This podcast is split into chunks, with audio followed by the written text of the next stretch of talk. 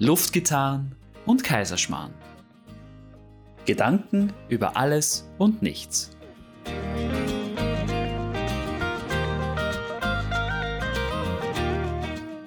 Hallo mal wieder und schön, dass du reinhörst. Ja, diesmal dreht sich alles um den Arbeitsplatz. Keine Angst, ich erzähle dir jetzt nicht, wie du deinen Tisch, deine Werkbank oder deinen Pausenraum gestalten sollst. Es geht um die Arbeit generell. Die Folge werde ich grob in zwei Teile teilen. Zuerst erzähle ich dir etwas Privates und dann hörst du so, welche Typen es in fast jedem Kollegenkreis zu finden gibt. Bin mir sicher, da sind einige dabei, die dir wahrscheinlich bekannt vorkommen.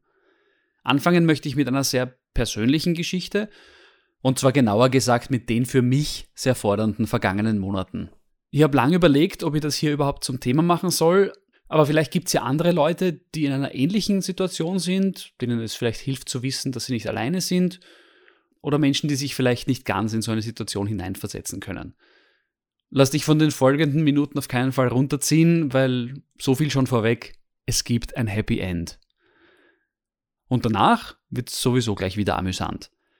Also los geht's. Wie bei vielen anderen auch, hatte ein gewisser Virus auch Einfluss auf mein Leben – ich war zwar immer körperlich gesund, aber ich wurde anders auf die Probe gestellt. Ich habe nämlich ziemlich bald nach der Ankunft von diesem Virus im Land meinen Job verloren. Zunächst mit einer Wiedereinstellungszusage und irgendwann war dann absehbar, welche Auswirkungen diese ganze Situation auch auf die Firma haben wird und dann war klar, der Job ist für immer weg. So, was machst du dann? Überall wird abgebaut, Leute werden in Kurzarbeit geschickt und ab einem gewissen Alter ist es dann auch nicht mehr so einfach, irgendwo unterzukommen. Und von Beginn an war das AMS, also das Arbeitsmarktservice, super hilfreich. Sie haben immer Vorschläge parat gehabt, also danke, dass es euch gibt. Ihr wart mir wirklich eine große Stütze. Und dann begann eben die Zeit des Schreibens von Bewerbungen. Ausgeschrieben war in dieser Zeit sowieso kaum irgendwas. Jedes Unternehmen hat sich da zunächst einmal um seine eigenen Mitarbeiter gekümmert und das ist auch gut so. Also habe ich mich einfach initiativ bei Firmen beworben, bei denen ich überzeugt war, dass beide Seiten von meiner Anstellung profitieren würden. Und zu dieser Zeit kam dann immer dieselbe Antwort. Wir stellen aktuell niemanden ein, weil unsere Kollegen selbst in Kurzarbeit sind. Wie gesagt, ist absolut verständlich, aber jede einzelne Absage kratzt dann doch immer ein bisschen wenig Zuversicht weg. Ich habe dann versucht, mich trotzdem nicht entmutigen zu lassen, habe immer weitergemacht und nach einiger Zeit hieß es dann, der Arbeitsmarkt erholt sich und es sind plötzlich ganz, ganz viele Stellen wieder frei. Ja, das war jetzt meine Chance. Noch mehr als zuvor habe ich mich dann auf ausgeschriebene Stellen beworben und ich habe es nicht einmal durch die Vorauswahl geschafft. Entmutigend. Und weil ich wissen wollte, woran das liegt, habe ich mir gedacht, gut, warum soll ich mich verstecken? Ich habe einfach nachgefragt, warum ich nicht einmal weitergekommen bin und die ernüchternde Antwort war, in meinem Alter und mit meiner Berufserfahrung bin ich einfach zu teuer. Offenbar ist es so, dass der ideale neue Mitarbeiter frisch von der Schule kommt, hat aber im Idealfall schon die Erfahrung eines Generaldirektors, wohnt zu Hause bei der Mama und kommt dadurch mit einem Praktikantengehalt zurecht. Gut, an meinem Alter kann ich jetzt nichts ändern, also habe ich beim AMS nachgefragt, ob die mir eine Fortbildung finanzieren und ich rede da jetzt nicht von einem Zweitages-Photoshop-Kurs, sondern von einer richtigen, gescheiten Diplomausbildung. Und die haben das tatsächlich gemacht. Ich war damals und bin auch immer begeistert, weil das habe ich echt nicht erwartet. Und dann habe ich einen Kurs gemacht, habe drei Monate richtig reingebuttert, investiert, getan und ein Diplom erworben. Haben wir gedacht, so, jetzt bin ich optimistisch. Mit dieser zusätzlichen Qualifikation, das hilft mir sicher weiter. Ja, und wieder viele ernüchternde Absagen später, die sich dann schon ziemlich in die Seele eingebrannt haben, wurde ich dann tatsächlich zu einem Vorstellungsgespräch eingeladen. Und dort war ich dann so furchtbar nervös und unter Druck, weil du bist schon so lange ohne Job und willst endlich was erreichen. Und offenbar habe ich mich dort komplett falsch verkauft. Gott sei Dank hat das meine Gesprächspartnerin durchschaut und hat mich zu einem zweiten Gespräch gebeten. Dort hat sie mich dann auf meinen Fauxpas aus dem ersten Treffen aufmerksam gemacht und dann haben wir einige Zeit über Gott und die Welt geplaudert, über Privates, über Job und dann am Schluss meinte sie, schön, dass ich jetzt endlich den echten Menschen kennenlernen durfte. Lange Rede, kurzer Sinn. Vor kurzem habe ich mit meinem neuen Job angefangen und fühle mich schon nach dieser kurzen Zeit richtig angekommen. Und das ist wirklich ein super schönes Gefühl, weil Arbeit, und das habe ich schmerzlich lernen müssen, Arbeit ist nicht selbstverständlich. Also falls da draußen jemand in einer ähnlichen Situation ist, nicht aufgeben, dranbleiben. Dann hast auch du bald wieder das Gefühl, eine echte Aufgabe zu haben. So, und jetzt kommen wir zum zweiten Abschnitt dieser Folge. Im neuen Job kann ich das jetzt noch nicht so genau einordnen, aber ich bin mir sicher, dass es auch hier einige der klassischen Kollegentypen gibt. Was meine ich damit? In der Arbeitswelt gibt es viele Kollegen. Aber egal, ob sie Sabine, Günther oder Xandi heißen, gewisse Personas tauchen immer wieder auf. Vielleicht erkennst du ja jemanden. Fangen wir positiv an. Da gibt es immer diese eine Person, ich nenne sie jetzt einfach mal Susi, die Susi ist immer gut gelaunt und begrüßt dich noch in deiner Aufwachphase mit einem Morgen, das dir schon in der Früh gleich einmal alle Plomben rausreißt. Sie bringt außerdem auch ohne ersichtlichen Grund Muffins oder Riebiselkuchen zur freien Entnahme mit. Ja, die Susi übernimmt so ein bisschen die Rolle einer Büromama. Zu der kann man immer kommen, wenn man was braucht und sie hilft einfach immer gern. Nicht immer entsprechen diese Tipps der vorgegebenen Herangehensweise, aber glaub mir, so geht das viel schneller und es wird schon niemand was sagen.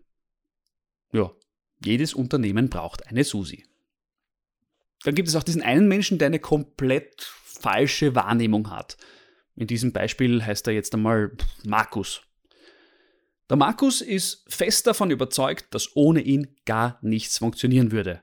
Er ist der Meinung, er ist immer als erster da und bleibt auch immer am längsten. Das mag vielleicht einmal in der Woche der Fall sein und dann ist das auch von einer zweistündigen Mittagspause unterbrochen. Aber das will und das kann der Markus nicht begreifen.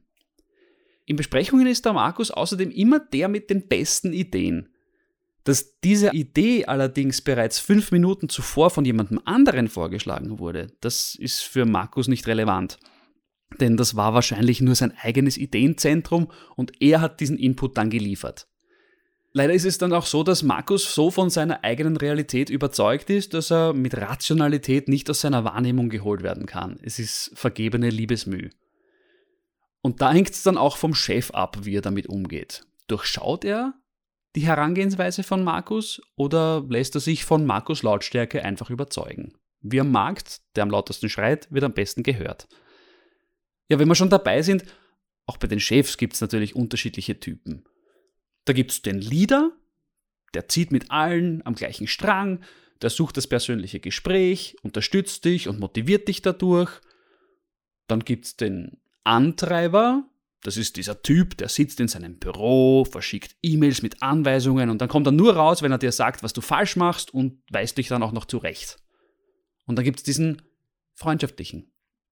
Der freundschaftliche ist jemand, der dich zwar machen lässt, was du willst, aber eigentlich macht er am liebsten eh alles selber, weil er kann sich nur auf sich selbst verlassen.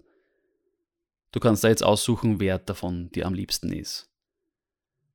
Jetzt aber wieder zurück zu den Kollegen. Es ist nämlich auch so, wenn man länger mit Leuten in einer Firma zusammenarbeitet, lernt man zwangsweise auch deren Toilettengewohnheiten kennen. Ja, auch über dieses Thema rede ich. Wir sind alle nur Menschen. Zum Beispiel wird einem schmerzlich bewusst, welcher Kollege, welche Kollegin sich nach dem Toilettengang partout nie die Hände wäscht. Und ich habe dann mal wen drauf angesprochen und dann kam die geistreiche Antwort, mein Zumpferl ist ja eh sauber. Was soll ich da drauf sagen? Und dann gibt's noch den Heimscheißer. Den erkennt man daran, dass sich der Grad seiner Anspannung, je länger der Tag dauert, immer mehr erhöht. Und falls der Fall, dass es dann gar nicht mehr geht, eintritt, dann hat er auch immer ein Backerl feuchtes Klopapier in der Schublade drin. So viel zum Klo. Und einen Typ, den es immer gibt, das ist der Kurt. Kurt ist ein Choleriker. Er regt sich über alles auf und echauffiert sich über alle Maßen, wenn er was tun soll, das ihn auch nur ein bisschen aus seiner meist sehr kleinen Komfortzone holt. Da wird geflucht, passiv-aggressiv Dinge auf den Schreibtisch geschmissen und in den Bart gemurmelt und ganz viele böse Blicke ausgeteilt. Kurz erste Antwort auf alles ist sowieso gleich einmal, das geht nicht oder das haben wir noch nie so gemacht. Natürlich macht er dann doch alles, weil der Kurt ist in Wahrheit eh jemand, der die Dinge erledigt, aber ohne Aufregen gibt's den Kurt nicht. Und ganz wichtig, 30 Minuten vor Dienstschluss Da wird einmal fix nichts Neues angefangen. Und ganz besonders amüsant ist es auch, die Telefonate von Kurt zu beobachten. Da wird nämlich der Gesprächspartner hofiert, bis dann aufgelegt wird. Ja, selbstverständlich, das machen wir gern und natürlich kümmere ich mich drum. Ich wünsche Ihnen das beste Wochenende aller Zeiten. Dann legt er auf und sagt, so ein Arschloch, der blöde Trottel geht mir echt nur am Nerv. Und trotz all seiner hm, positiven hm, Eigenschaften kann es Kurt nicht verstehen, dass er einfach nicht und nicht befördert wird. Komisch. Ja, ja, einen Typ lieben wir alle natürlich ganz besonders. Den Intrigant. Ihm sollte man nie, wirklich niemals auch nur irgendeine Information über sich oder andere anvertrauen, weil das wird verdreht an andere weitergetragen und fällt dir dann komplett verdreht vor die Füße und du stehst im absolut falschen Licht da. Ich meine, Gossip ist ja okay, keine Frage. Aber schlecht hinter dem Rücken über jemanden zu reden, das ist einfach niederträchtig und letztklassig. In so einer Situation heißt es cool bleiben und am besten den Intriganten ganz souverän mit Fakten aufbladdeln. Ja, und zu guter Letzt gibt es dann noch den Dodel. Und das meine ich wirklich voll positiv, weil der Dodel, in unserem Fall ist es die Sabine, macht alles zuverlässig und korrekt. Sabine arbeitet ruhig und hat trotzdem immer Zeit, um andere bestmöglich zu unterstützen. Das fragst du dich wahrscheinlich, und das macht die Sabine zum Dodel? Ja, weil die Sabine lässt sich leider sehr oft Aufgaben, die die anderen nicht machen wollen, umhängen. Weil wenn es die Sabine macht, dann kann man sich darauf verlassen, dass alles Hand und Fuß hat. Ich bitte jetzt ganz höflich alle nicht dodeln, lasst die Sabine mit eurem Schaß in Ruhe. Danke. Ja, und zum Abschluss habe ich noch ein paar Sprüche, die ich so über die Jahre gesammelt habe und die mir in meinem Arbeitsleben immer wieder untergekommen sind. Beurteile am besten den Nervfaktor selbst. Du sag einmal, wie war denn dein Urlaub? Zu kurz. Morgen. Wär mir lieber als heute. Soda, Himbeer. Ja, kaum fällt's runter, liegt's unten auch schon. Wer lesen kann, ist klar im Vorteil. Passt, wackelt, hat Luft. Du sag einmal, hast du Feuer? Fahrt er mit dem Finger ins Auge, das brennt auch. Was ich ganz besonders liebe, ist, wenn du einem Kollegen eine Frage stellst und er sagt dann, du, das steht ja eh in der Mail, die ich dir vor 135 Tagen geschrieben habe. Und besonders motivierend ist es, wenn dich wer fragt, bist du morgen da? Weil ich habe nämlich frei. Ja, bestimmt hast du auch noch andere Phrasen im Kopf. Und egal, welchem der erwähnten Typen du so begegnest, oder vielleicht bist du ja einer von denen, Arbeit kann zwar mitunter eine Pflicht sein, aber wenn sie dich erfüllt, dann bist du definitiv im richtigen Job. Hauptsache ist auf jeden Fall, geh immer mit einem Lächeln durchs Leben, Vielleicht begegnest du ja jemanden, der gerade gut eins brauchen kann. Bis zum nächsten Mal. Tschüss.